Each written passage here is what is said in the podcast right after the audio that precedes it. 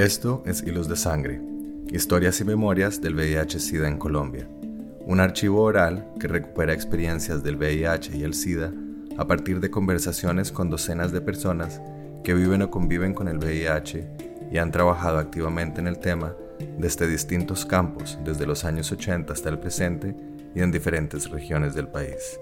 Yo soy Carlos Mota. Y yo, Pablo Bedoya.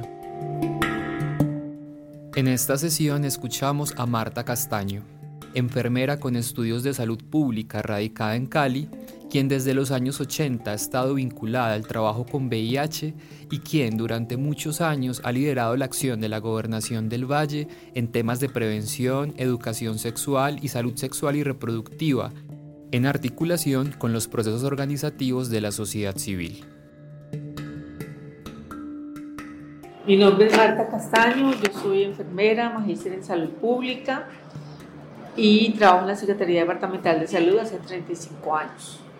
Eh, en VIH, cuando ingresé en el año 93 acá al nivel central de la Secretaría, porque yo vengo de un hospital, del Tomás Uribe, que también trabajé con VIH, eh, conocí a la primera persona que ganó una tutela, que era un joven de allá de, de Tuluá, y desde ese momento empecé, hicimos un congreso, trajimos a, Manuel Velandia y entonces pues yo desde el año 88 estoy trabajando con el tema. Cuando llego aquí en el año 93 también entro a trabajar con ITS, VIH-Sida y con tuberculosis. Con esa asignación estuve como ocho años y luego a partir del 2003, además de esos temas, ya empecé a manejar muerte materna, embarazo en la adolescencia, y luego ya en el 2010 más o menos en adelante, además de esas, se sumó el tema de violencias en razón de sexo y género, que lo he venido trabajando, participé en el piloto nacional para poder sacar la, la ficha, porque aquí lo vigilábamos y teníamos una ficha inventada, pero cuando ya el ministerio lo hizo, pues también participamos.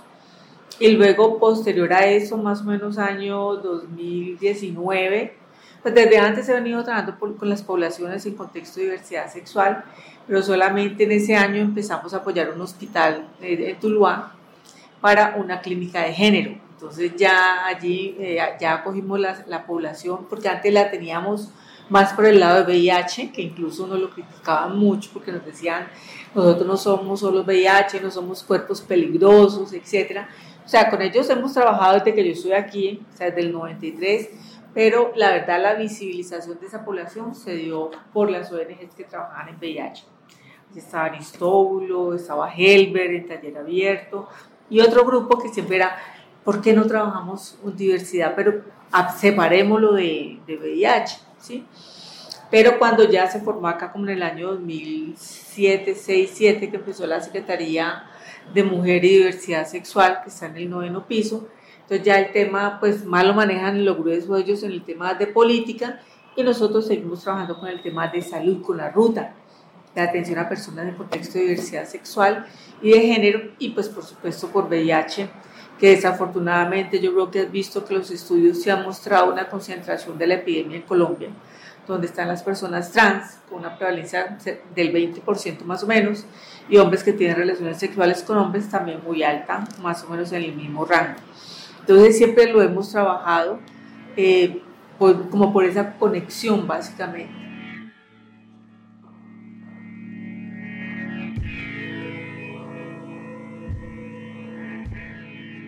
En el 88 yo llego a un hospital regional porque yo había hecho rural en un ingenio azucarero, pero yo me apoyaba mucho en el hospital. El hospital me daba las vacunas, me invitaba a las reuniones, yo entregaba informes y en ese momento yo llego a Tuluá y empiezo a trabajar, pues como era enfermera comunitaria.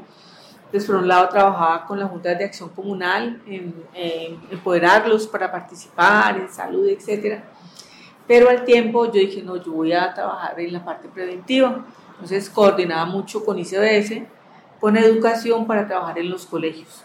¿sí? Pero un día llegó este chico que no me puedo acordar del nombre ya hace treinta y pico de años, eh, que era, fue uno de los primeros pacientes con VIH y había otro, Carlos también, pero el primero había puesto una tutela y fue el primero pues que empezó a buscar atención. Entonces cuando yo empiezo a convocar, eh, yo me fui a trabajar con trabajadoras sexuales, yo me metía en las discotecas, iba a, el día sábado a trabajar con las, las mujeres, la, la mayoría eran mujeres biológicas, mujeres cisgénero. Yo trabajaba con ellas en prevención, en el uso del condón. Y entonces, a través de ese trabajo, con, mediante ese trabajo con eh, mujeres trabajadoras sexuales, empezaron a llegar hombres gays. ¿sí? Eh, y este chico que yo te digo que ganó esa tutela, él llegó a buscarme porque yo era enfermera comunitaria y era, o sea, todo era súper secreto. Yo trabajaba en un tercer piso, era la única oficina, el resto era un salón donde hacíamos las reuniones. Pero el día viernes a las 3 de la tarde, que empezaban a llegar las personas, todo el mundo empezaba en fila a pararse a los lados de las escaleras, a verlos subir, con un estigma y recuerdo mucho, nunca se me olvida, ese chico necesitaba una colonoscopia y me dijo, vea doctora, me la negaron. ¿De qué? ¿Que la negaron? Y bajé pues, pues la sugerente científica, que era una colega de, de mucha experiencia, me dijo, yo estoy de acuerdo con el de rayos X porque yo nunca me haré un examen con un equipo que haya usado una, una persona con SIDA, que en ese momento no se diferenciaba entre VIH y SIDA con SIDA. Pero ¿cómo así? Si todo se desinfecta, es el mismo riesgo que con cualquier otra. No, pues yo no lo haría. Si esto es a la sugerente científica, yo fui y hablé con el técnico, no, pálido, no doctora, a mí me da miedo, yo no sé cómo, y no se le pudo hacer en Tuluá, creo que tuvieron que remitirlo a Cali. Entonces era muy duro porque todo el mundo se arrimaba a verlo y, me decían, ¿y por qué se junta con esa gente? ¿Usted no le da miedo? Usted? O sea, era un temor y una cosa tremenda. A raíz de eso, yo hice un congreso, hicimos un congreso y yo invité a Manuel Velante. Ah, porque yo había ido a Medellín, congreso de sexualidad, y yo allá conocí a Manuel. Entonces lo trajimos, no me acuerdo si era año como 88, 89 lo traímos a Tuluá. Entonces, claro, a raíz de eso ya empecé a ampliar el grupo, que era un grupo de apoyo prácticamente. En ese momento no había medicamentos, ¿sí? Le decían a las personas, y ellos me, contaban, no, el médico me dijo que me quedaban siete años. Yo, ¿cómo así? Sí, que entre cinco y siete años que yo me voy a morir y no hay nada que, que hacer, o sea, una desesperanza. Ah, o sea, ellos en ese momento, el de la tutela que consiguió, que lo atendiera un médico, que le hiciera los exámenes, pero no había nada más que, que ofertar en ese momento. ¿sí? Entonces eso pasa en el año 88, 89, en el 90 me vengo a hacer una maestría y cuando vuelvo trabajo hasta el 93, sigo con los grupos ¿sí? De jóvenes, de trabajadoras sexuales, eh, básicamente el, eh, de diversidad eran hombres que tienen relaciones sexuales con hombres. Y trabajamos en prevención, ya yo siempre hablaba del uso del condón, de cómo se previene, de cómo no se transmite, pues para evitar estigma, pero siempre hubo, como te digo, siempre eran pendientes cuando yo, cuando yo llegaba pues para, para mirar quién entraba, sí, era como muy así. Cuando ya en el año 93 me vengo para acá, pues coincidencialmente llego a trabajar con VIH, sí. En ese momento lo primero que hago es decir, bueno, yo era sola, ahora está más gente, en ese momento era sola. Samuel Calderón, Sami, él trabajaba en una fundación que luego pues desafortunadamente desapareció por malos manejos y él llegó, eh, se llamaba la Fundación Vivir Mejor. Él llegó, eh, apenas se dio cuenta que había una referente, se vino y se presentó. Yo estoy aquí para lo que necesite. Entonces yo empecé a mandar oficios para reunirnos, hacer prevención, no sé qué hacíamos ferias informativas, yo todavía tengo fotos, tengo, es un, creo que está aquí guardado, es un, es un álbum, pues el año 80, año 93, ¿sí? Entonces eh, ellos venían, él me ayudaba a poner fax, que en ese momento era fax para convocar, iba personalmente a las entidades a que confirmaran que iban a participar y empezamos a, a reunirnos hasta que en el año 97 ellos, la sociedad civil dijo, y también hay un Diego que ya él murió, ya no me acuerdo el apellido, también me ayudaba muchísimo. Y entonces yo dije, no hagamos un comité de VIH. Entonces, ah, listo. Entonces yo empecé a buscar norma y les dije, miren, año 97, hay una norma que nos obliga a tener este espacio. Nosotros hicimos el comité la mayoría era sociedad civil, había de, mujeres, porque además en el año 97, eh, yo, o sea, yo hice primero un mapeo, qué ONGs hay, la mayoría todas estaban en Cali, pero quienes trabajaban conmigo sabían que lo que hiciéramos acá era para el resto del departamento. Incluso cuando yo podía, pues, podía decirle al jefe, eh, esta ONG tiene un proyecto y ellos iban a los municipios y hacían las charlas educativas en los colegios, iban a las alcaldías, ¿sí? o sea, iban a, en un trabajo articulado. Era muy interesante porque en esa época, pues todo el año era sin plata, ¿no? Más o menos en octubre que llegaba como el presupuesto que podíamos usar. Entonces ellos hacían un proyecto y de los ONGs que estaban en el comité, una era como la administradora. Uno sabía que se iba a ganar un poquito más, pues un porcentaje por la administración, pero esa ONG contrataba a todas las personas de las demás ONGs y se iban todos para los 42 municipios. O sea, era un trabajo muy bonito, muy interesante, ayudó a sensibilizar mucho, porque por esa época mm, teníamos historias de, personas, por ejemplo, en Sevilla, Cartago, que cuando tenían un diagnóstico les quemaban la casa, entonces les tocaba irse. En Anserma Nuevo había limpieza social, entonces eh, ellos ayudaban a tratar de, de, reducir el estigma ¿sí? frente a la enfermedad. Cuando ellos iban y se presentaban, ellos daban testimonio, o sea, yo soy una persona completa. Entonces eso tocaba mucho a la gente, ¿sí? Muchos municipios hicieron contactos con ellos y durante muchos años los seguían invitando, más que todo pues para el primero de diciembre para que dieran charlas y eso. Eh, eso desafortunadamente pues ya cambió por un direccionamiento que tenemos hace 10 años exactamente pero hasta ese momento nosotros hacíamos eso, entonces nos reuníamos mensualmente, eh, y era, yo recuerdo como, y además teníamos un espacio donde era con las ONG solamente, donde yo les actualizaba en temas, más que todo normativos, ¿sí? Y el otro espacio donde reunían con, la, con otros sectores, y la, la, verdad ellos les tenían más era temor, o sea, las entidades decían, ay, está la sociedad civil, ahora nos van a coger, nos van a, porque ellos les hacían los requerimientos, más han sido muy vehementes, ¿sí? O sea, yo pienso que los últimos años, los últimos 10 años, que han tenido como muchas herramientas de abogacía, de comunicación asertiva, eso ha ido cambiando, pero ha cambiado, pero esos viejos que estaban conmigo desde el 93 están cansados y ya no quieren dar la cara, ¿sí? Eso, eso a mí me pareció muy triste porque lo que pasa es que la gente nueva que llega, si, no si desconoce la, la, historia, pues la va a repetir. Y lo que uno necesitaría es eh, construir sobre lo construido, lo que sea mejor mejorarlo y lo que no esté bien cambiarlo. Pero bueno, en Colombia tenemos como esa, esa enfermedad, ¿sí? Entonces yo siempre he trabajado, yo lo he dicho siempre abiertamente, lo que hay en VIH-Sida en el país ha sido gracias a la sociedad civil y a una persona como Ricardo Luque, que siempre ha escuchado a la sociedad civil y que ha sido un, empoderado del tema. Ahora que lo menciono, en el año 93 eh, yo conocí a una persona que vino acá, era un infectólogo, que vino por un tema de tuberculosis. Él es español, Yauma, Yauma, no me acuerdo el apellido, Jaime, Jaime Oye, ya me acordé porque él se, él se mencionaba, el nombre era como Jauma, pero era Jaime Oye, que era un consultor pues de, de OMS, y yo lo llevé a Palmira, un municipio cercano, pensando que nos aportaran pues recursos para mejorar lo de tuberculosis, que estaba re mal. Entonces él fue y cuando vio, me dijo, no, funciona muy bien porque yo como tenía tuberculosis, yo cogí y metí a la gente también en cintura y empecé a capacitar y le decía a los médicos, nadie cambia el esquema que está normado, el que lo cambia me hace un estudio, porque en ese momento yo le podía decir al jefe, hagamos un estudio y él le ponía plata, ya eso cambió.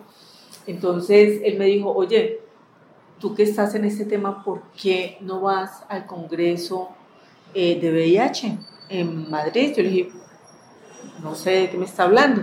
Me dijo, el lunes te mando invitación pues el día lunes llegó un fax de España eh, diciéndome que tenía un cupo para un curso internacional en VIH y me fui. Y de Colombia estábamos Ricardo Luque y yo. Entonces eso desde el principio nos acercó muchísimo. Para él, para mí ha sido un referente siempre nacional. Eh, ha habido temas en los cuales no hemos estado de, acuerdo y se lo he dicho en la cara y eso pues ha sido como muy duro para él, pero igual él me respeta. La, la última vez que hubo un, un, enfrentamiento así fue hace más de ocho años, yo creo, que yo le decía, ¿por qué la circuncisión masculina no se tiene en Colombia? Cuando los países orientales han mostrado que reduce hasta el 60% la probabilidad de, de infección en los hombres, entonces él me decía, a, mí mi prepuso me lo dejan quieto, por ejemplo. Entonces yo le decía, no, pues que hagámoslo con los recién nacidos, como se hace en otros países. Bueno, otro, otro tema de confrontación con él fue el tema del autotest, que me encanta que ya haya quedado. En la última socialización y en la actualización no participé, yo delegué a la persona que, que yo creo que se va a quedar, porque yo me voy este año. Entonces ella lleva ya cinco años con el tema de VIH lo que pasa es que esto hay que ponerle el corazón y si no es complicado. Por eso también han bajado muchas dinámicas eh, aquí en el departamento, porque yo siempre, todo lo que hacemos tiene que haber comunidad. ¿sí? Sentada conmigo en la mesa discutiendo las políticas, las estrategias, pero como le digo, eso cambió hace 10 años. Una directiva pues, de, de, la forma de liderar este departamento, yo la, la respeto, pero pues ha estado Fondo Mundial que ha, como, que ha, ha hecho eso.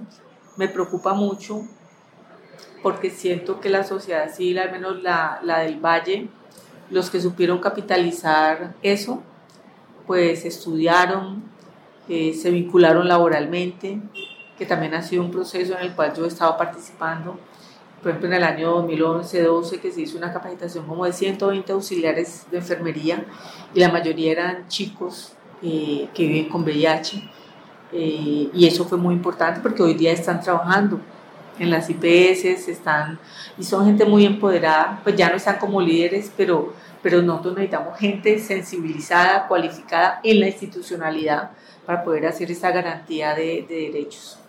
Entonces, como te digo, en el 93 eh, me, me, capacité en el curso internacional de VIH, llegué, pues por supuesto seguí trabajando, me ofrecieron la, la maestría en VIH para, para una beca, pero por situaciones personales le di toda la información a una amiga psicóloga y se fue a España, la hizo, además no solamente hizo maestría, sino doctorado. Hoy día, desafortunadamente, se fue del Valle, está en Norte Santander, para casó, pero bueno, ahí estará aportando en el tema. También le di la información a una amiga de Medellín, Aura Patricia Alzate, también se fue, hizo maestría, doctorado y se quedó en Italia, apenas regresó hace como tres años. Pero bueno, eh, yo en la vida siempre he pensado que si uno no hace los goles, los ve hacer y los celebra. Yo no tengo ningún problema con eso. Entonces, bueno, he trabajado con ellos, con ellas, pero cuando llegó Fondo Mundial, año 11, 12, ¿sí? Eh, las ONGs de siempre trabajaron. Yo pienso que el poder y la plata saca lo mejor, pero también lo peor del ser humano. Desafortunadamente, durante esos años se vinculó Santa María Fundación. Mm, me pareció muy importante, pero al tiempo preocupante porque eso hizo como que todo, todo el mundo además se, se alejara, pues por la forma de, de, de vehemente de, y no solamente vehemente, sino a veces también irrespetuosa de hacer sus intervenciones ellos y ellas conmigo siempre han sido muy respetuosas, las he apoyado en todo, también cuando me ha tocado decirle la verdad, se las he dicho, ¿sí? Muchas de ellas pasaron por procesos de formación que yo hice como para tenerlas como lideresas. Hoy en día son muy fuertes, pues, se han seguido capacitando. Pero mmm, cuando ellas aprendieron, ellas ellos aprendieron a cómo bajar recursos, entonces ahí sí ya no están con la institucionalidad. ¿Ves? Eso me parece tenaz, porque yo, yo pienso que, que, por supuesto, la sociedad civil tiene que hacer exigibilidad de derechos, totalmente de, acuerdo, pero en el marco del respeto, porque los derechos humanos son para todos y para todas, y yo no puedo llegar a invalidarte, a tratarte mal, porque yo soy vulnerable y necesito eh, más acciones afirmativas, ¿cierto? Entonces, eso pasó, vi cosas muy tristes que pasaron, de las personas que manejaban los recursos, ¿sí? como de me empodero yo y los tres que están a mi alrededor, y yo decía, ¿dónde está la gente? Yo les decía, ¿dónde están los chicos y las chicas nuevas que están entrando a estos procesos? O sea, no puede ser que el que se fortalezca sea usted y me, me encanta que haya hecho su maestría, la otra me encanta que haya podido como su vida personal mejorar en términos económicos, pero ¿dónde está la población? Pero te cuento que después de estos 35 años, tristemente, eh, Ricardo García decía que eh, eso era lo que pasaba en la arena del VIH. ¿sí? O sea, se filtra por todos los rincones y como te digo, saca lo mejor, pero también lo peor. Ver eh, gente con título de psicología, verlos haciendo un ejercicio de poder con chicos recién diagnosticados, o sea, me parecía muy triste. Eh, gente lucrándose, o sea, pues claro, yo también aquí, a mí me pagan y, y, eso vivo, ¿sí? Pero haciendo cosas que yo diría, la madre, o sea, lo que ellos criticaban de la institucionalidad lo hicieron ellos como sociedad, no todos, ni todas. Hay gente que ha seguido luchando, que estuvo en esos momentos en que ellos tuvieron plata, pero me tocaba a mí hablar y decirle a la ONG, oiga, llame a fulanita que ella trabaja con la comunidad, ¿usted por qué va a mandar a una mujer cisgénero cuando tenemos una mujer trans que perfectamente puede hacerlo? Entonces, gracias a esa intervención le daban, ¿sí? Y hay gente que hoy día ya no, ya no le han vuelto a llamar a esos procesos porque porque ha pasado algo muy grave, yo no sé si, si a nivel nacional, si por ahí en el piso 18 lo habrán alcanzado a percibir, y es que la gente por cumplir metas cambia muchas cosas en el territorio, tristemente. A mí me ponían quejas, me decían, es que yo lo vi dándole la asesoría, luego ponían, voy a decir cualquier cosa, tú de pronto eres un HSH, pero yo necesitaba llenar la, la, planilla de mujeres trans y entonces te ponía trans. Eso me parece gravísimo. ¿Por qué no lo denuncio? Porque no tengo pruebas. ¿Sí? E igual de manera amistosa, se lo dije a la persona desde el proceso, mío, pónmelo por escrito. No porque yo sé que ella va a saber quién me lo dijo, entonces va a decir es porque yo no la volví a contratar. Entonces me parece triste que lideresas, que yo sé que son buenas, Mira, a mí me duele el alma saber que siguen haciendo trabajo sexual. Y en ese trabajo sexual siguen haciendo trabajo preventivo. Y, y por ejemplo, hay una mujer de ellas que ah, este año, ah, no, ya viene más o menos en tener en febrero, pero este año yo lo voy a tener el regalo, porque esa mujer yo sé que hace trabajo sexual y siempre me trae un regalo. Y eso me parece tan lindo y yo los tengo, los atesoro Igual yo con ella, cuando voy a sacar ropa, porque yo saco ropa cada tres meses, lo que ella le sirve lo usa ella y lo que no le sirve se lo da a otras, ¿sí?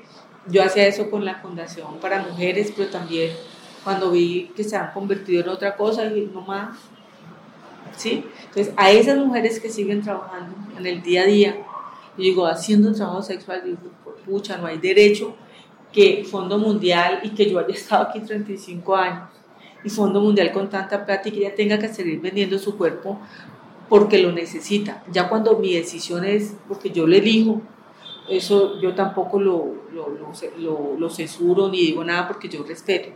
Pero cuando es porque me, me, toca, me parece tan duro, me parece tan duro y creo que, que a pesar de todo el trabajo que se ha hecho, tenemos una deuda social muy grande con las personas más vulnerables.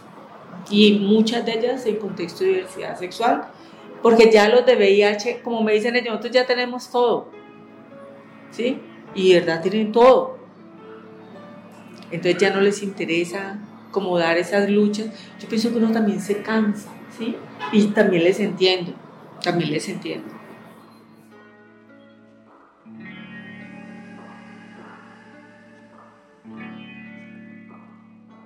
Cuando yo estaba acá más o menos en el año 94, 95, casi hasta el, unos cuatro años hasta el 98. La doctora Dilian Francisca Toro fue una mujer que apoyó mucho a la sociedad civil. Yo recuerdo que en esa época eh, yo hice un proyecto que costó como 1.700 millones. En la vida nadie había hecho un proyecto de, esa magnitud en el país. Y, y el era de VIH. Y ese proyecto fue modelo para los demás departamentos de cómo sí se podía hacer. Nosotros, yo en el proyecto metí por supuesto, o sea, yo, yo tengo un sesgo y es que yo empecé en un rural, en mi rural fue a nivel comunitario, entonces yo desde que empecé empecé trabajando con comunidades. Cuando llegué a Tuluá fui la enfermera comunitaria, no solo de Tuluá, sino de cinco municipios alrededor. Entonces yo tengo ese sesgo, ¿cierto? Entonces eh, yo llegué y en ese proyecto yo dije, hay que conformar grupos de apoyo, hay que conformar ONGs que ayuden a la población, porque como en ese momento casi no había medicamentos, no había nada, pero pues sí era el soporte emocional, otras cosas, y pues los que tenían medicamentos, yo me acuerdo de esa época, pues en ese momento yo, yo ahora digo, teníamos un humor muy negro, pero pues ellos se sentaban y decían, ¡Oh, mira, ah no, pero eh, esa de Caposi tuyo es más grande que el mío, no, mijito, yo todavía estoy bien, y Juan Juan, todos se reían, o preguntaban, ¿dónde está fulanito que no vino al comité? Entonces decían, ya murió, rey quien canta en paz, y todo el mundo, Juan, Juan, Juan, y nos reíamos de eso, y uno dice, uy, mierda, eso era un autoestima muy, muy fuerte. Entonces en eso yo me acuerdo que yo puse fortalecer y o crear 10 ONG de personas que viven con VIH para que apoyen, ¿verdad? Y ella en esa época le dio de a 10 millones a cada fundación. A Fundamor, por niños, niñas, le dio a, Fundación Vivir Mejor para hombres que tienen sexo con hombres.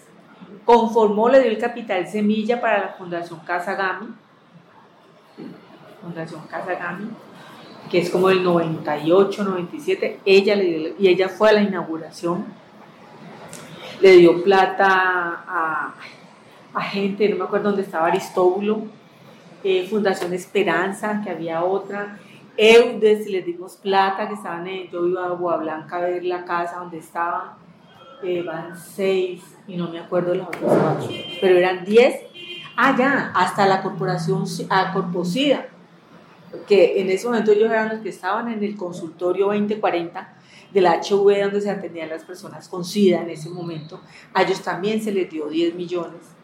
Y entonces ellos compraron fotocopiadora, bueno, lo que necesitaban para, para su funcionamiento van 7, bueno, se me olvidaron 3 tristemente, no, ya, no, no sé si fue después de la quimio o por el COVID, pero me he perdido memoria.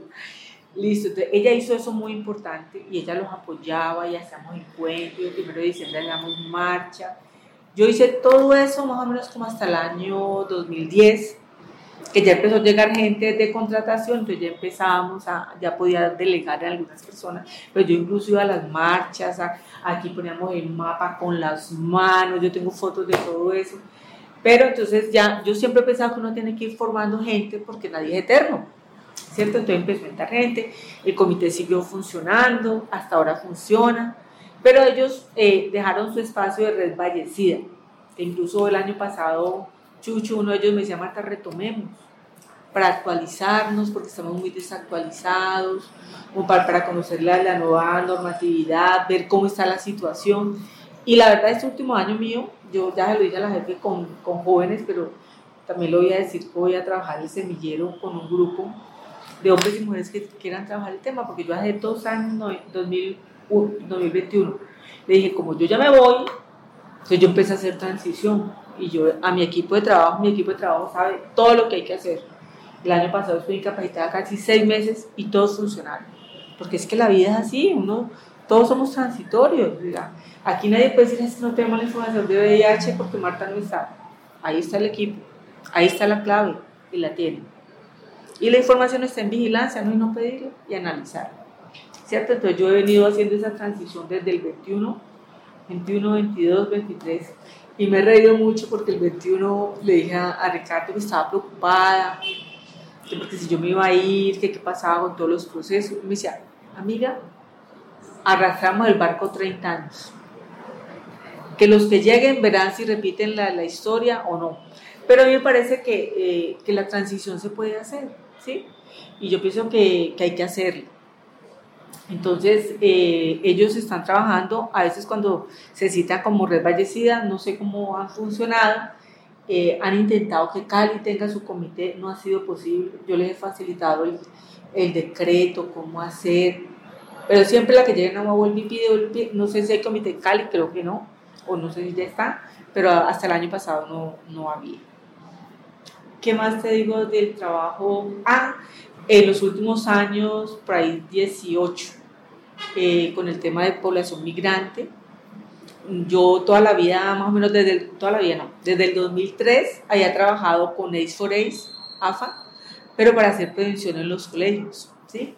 Incluso nosotros sacábamos las cartillitas y ellos capacitaban en el resto del departamento a los docentes. Eso fue un proceso que se dio como desde el 2003 como hasta el 2012. Porque como te dije, a partir del 13 todo cambió. O sea, el 13 todavía eh, se respetó lo, que había en el plan de trabajo, todas las reuniones con las ONGs, la conmemoración del 1 de diciembre, eh, que uno manejaba la, la, plata y le daba a todos, pues lo respetó porque estaba en el plan, pero apenas revisó y todo, de 2014 para acá, todo cambió. ¿Sí? Entonces, Ace for Ace mm, en el 2018 vuelve y me dice, Marta, en este momento no, no para trabajo preventivo, porque pues eh, de todas maneras está haciendo, sino para el tema de la atención integral a las personas migrantes no regularizadas. Ese año yo hice un proyecto, porque mi ministerio dijo, vamos a tener una fundación que los va a atender y hay 5 mil tratamientos. Pues yo hice un proyecto que costaba 5 mil millones de pesos.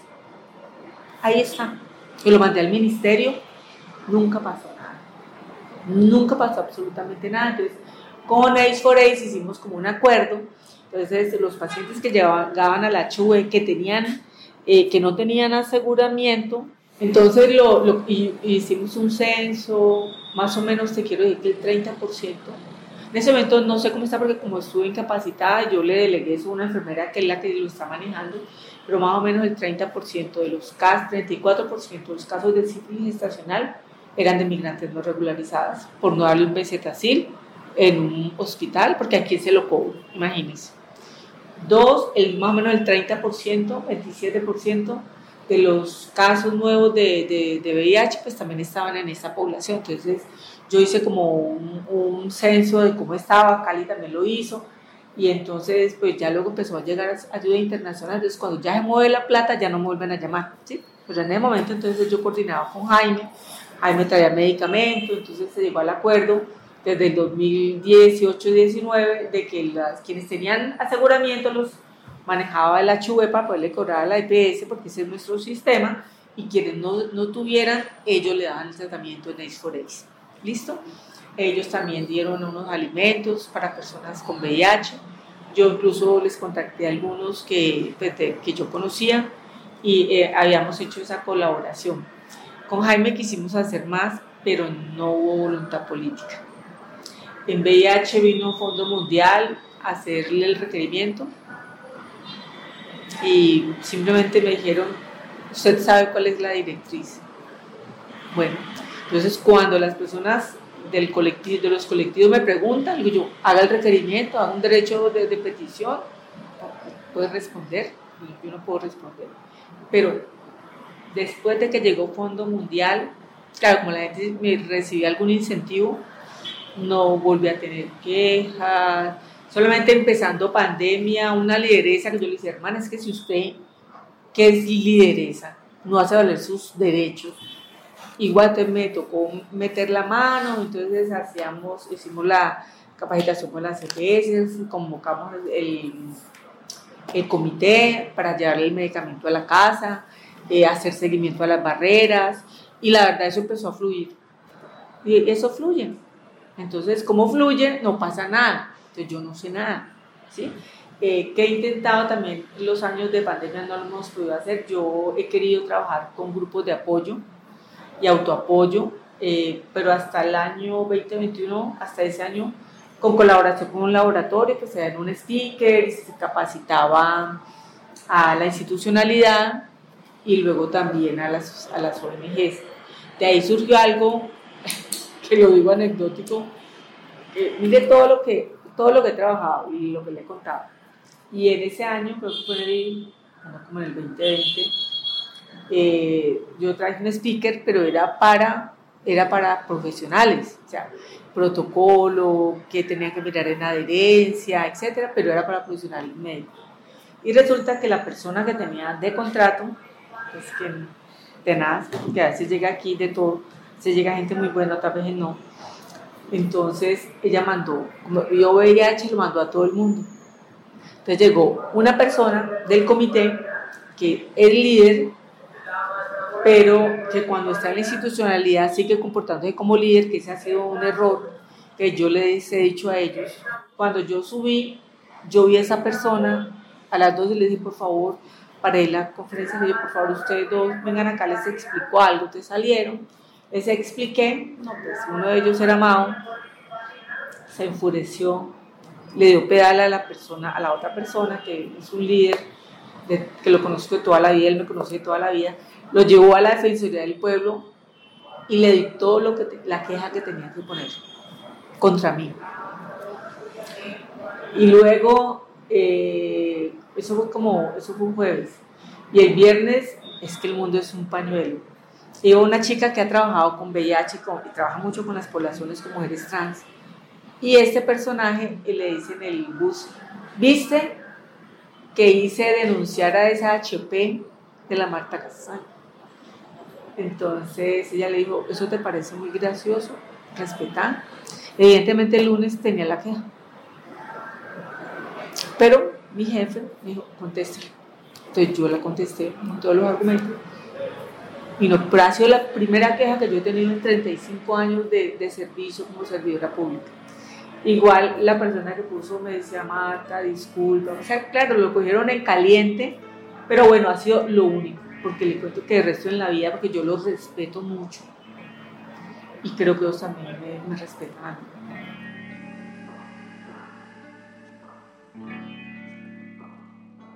Ahora que Cali es distrito, eh, ya no tenemos el 85% de los casos, porque el 85% de los casos se mm, dan en Cali. Es una ciudad donde migra, hay mucha migración de la zona pacífica por conflicto armado, hay muchos migrantes irregular, no regularizados, perdón. También los hay en el resto del departamento, pero son menos. Donde se concentra al siguiente por, por número es, es Palmira, Tuluá, Palmira, Tuluá, básicamente son los que más concentración de casos tienen y el resto está regadito en los municipios del departamento.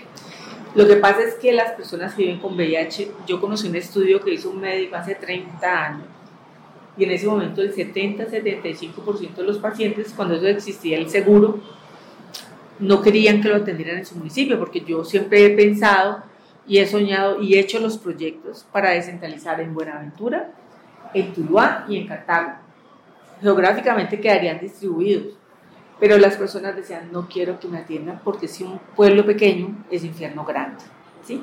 Como te digo al principio, acá en el Valle ya no hace mucho rato que eso no sucede, no hay ese tipo de, discriminación. Yo pienso que, y hace rato que no hablo con ellos, pero pues ellos mismos consigo mismos son muy duros, entonces yo pienso que hay mucho de, de, de flagelación, pero ha reducido no, yo sé que en el norte del valle les dan atención, pero los llevan a, a, Pereira. Pero ellos están tranquilos después de que no los atiendan en su pueblo. ¿sí? Tuluá intentó montar el programa, pero no fue posible porque además las, ON, eh, las EPS les dan el transporte a las personas que no tienen transporte para venir a su tratamiento. ¿sí? Entonces, ellos la tienen resuelta. La tienen resuelta. ¿Qué diría yo? Eh, volver y revisar, que yo sé cómo, cómo hacer, cómo, está eh, el comportamiento de migrantes no regulares, porque el gobierno ha escrito planes muy bonitos, pero en la vida real no funciona. Aquí en Cali está metido ACNUR, pero es Cali, ¿sí? Ace for está aquí, ahí sí cuando las personas de otros municipios vienen también las apoyan, pero en este momento yo tendría que entrar a hacer un, como un censo de cómo está en este momento, porque la información está, pero tendría que entrar a revisarla, yo apenas entré como el 15 de diciembre, entonces pues todavía no, no. La prevalencia sigue en 0.06%, población general, que es una de nuestras metas en plan de desarrollo, lo tenemos allí incluido. Yo sé que hay que trabajar con las poblaciones clave, eso es lo que les enseño a los rurales, eso es lo que enseño en las asistencias técnicas, pero desafortunadamente no he podido hacer el trabajo que hacíamos antes.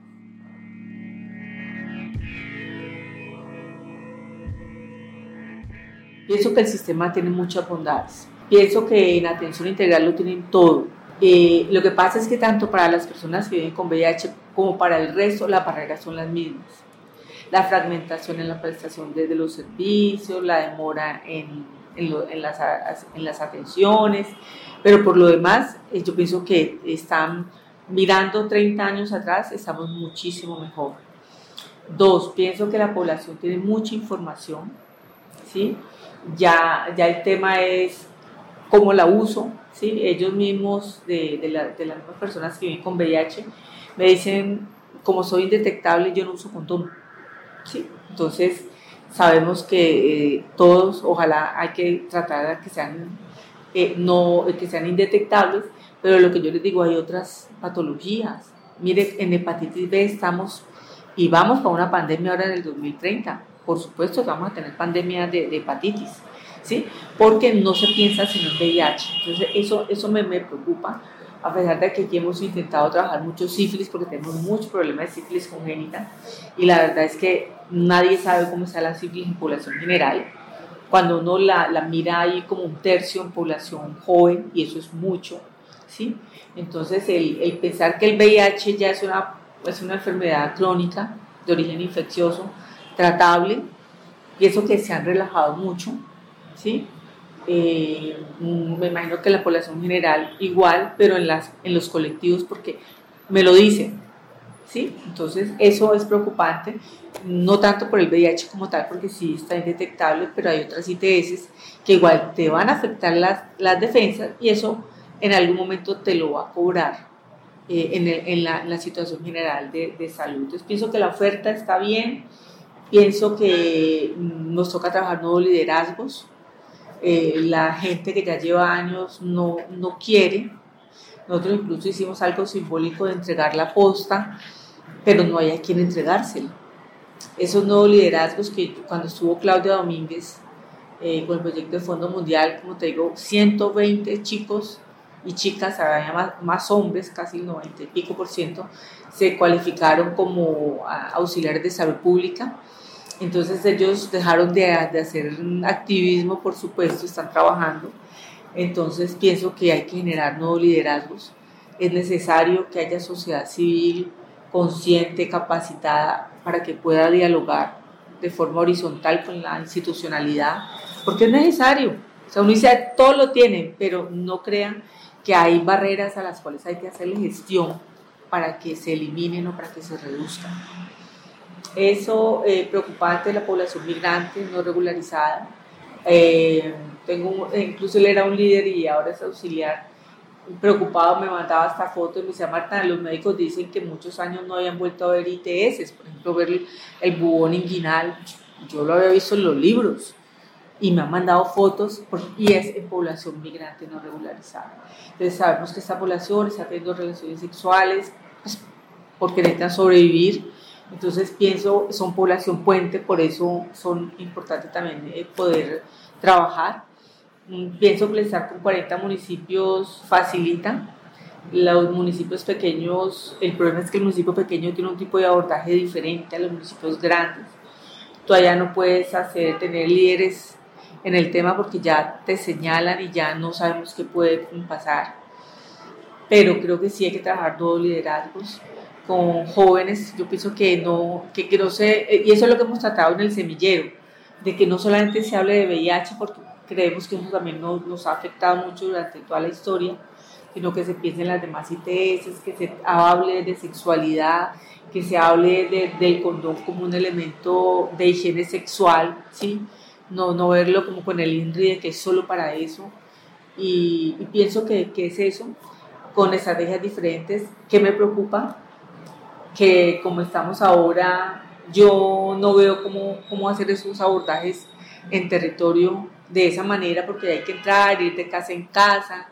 Eh, desafortunadamente, pues las personas en contexto de diversidad sexual sigue con trabajos que los estigmatizan, como son las peluquerías, por ejemplo, si el trabajo sexual, entonces eh, toca empezar a buscarlos como por allí y hay que tener un manejo pues como diferencial a nivel de municipio. Y en este momento yo creo que me voy a ir sin poderlo ver, porque no hay la, la disposición para hacerlo de manera muy diferente Eh, la, la, disposición actual es más trabajar en colegios, en escuelas, en, en, como en lo general.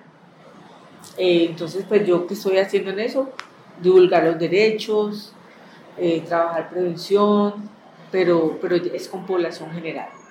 Ah, en cuanto a lo de entregar la, la posta, como te digo, yo desde el año 2019 tengo una persona acá y el primer año estuve con ella, o sea, yo hacía el comité, ella estaba conmigo, yo iba a la reunión nacional, pues que fueron virtuales, ella estaba conmigo, pero lo que fue el 2022, ella prácticamente ha estado sola. ¿Cuál es la situación? Ella como tiene tanto trabajo el tema de sífilis congénita y de VIH materno-infantil, entonces ya se ha enfocado allí. Entonces, como es contratista, entonces los grupos clave llevan mucho tiempo sin trabajar. Ella sabe de la importancia, tiene la información porque ha sido cualificada, pero si usted no tiene la motivación para hacerlo, ella responde por, el, por un producto que es hacerle seguimiento al binomio madre-hijo, que es lo más fácil. ¿Sí? Y gestionar barreras. Eso sí, si alguien dice, mire, que, que en San Pedro se han demorado en darle tratamiento antirretroviral a tal paciente, entonces, claro, ya hace la gestión por la EPS, ¿verdad? Entonces, eh, ese, ese me, queda a mí como, la, como ese, esa, ese vacío allí, pero bueno, yo siempre he dicho que uno trabaja con lo que da la tierra.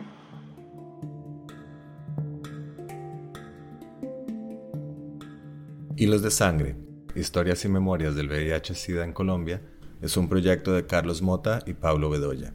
Edición de audios, Juan Camilo Ortiz. Con apoyo de Penn Mellon Just Futures Initiative, Museo de Arte Moderno de Bogotá y Grupo de Investigación en Intervención Social, Universidad de Antioquia.